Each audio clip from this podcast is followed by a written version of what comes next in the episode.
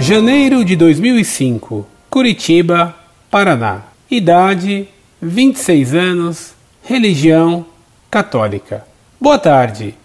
Achei muito interessante este site. Parabéns aos idealizadores. Eu estou fazendo uma pesquisa sobre os jesuítas no Brasil colônia e tenho encontrado muitas dúvidas referentes aos motivos reais que teriam levado os jesuítas a serem tão perseguidos. Eles foram colocados na ilegalidade até pela Igreja. Consta que o Papa Clemente XIV dissolveu a Ordem da Companhia de Jesus. O senhor, com todo o seu conhecimento histórico religioso, possui alguma informação? Agradeço a atenção. Muito prezado, salve Maria. Muito obrigado por seus elogios ao site Monfort.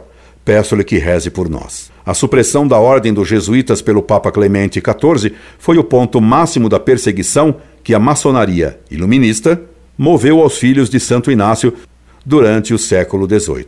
Nessa perseguição, cooperaram os reis Bourbons e o imperador José II. Também cooperaram para esse resultado os jansenistas, que queriam se vingar da condenação que o Papa lhes fizera. A capitulação do Papa Clemente XIV às pressões dos iluministas e da maçonaria facilitou a eclosão e o triunfo da Revolução Francesa, assim como a perseguição desenfreada que ela fez à Igreja.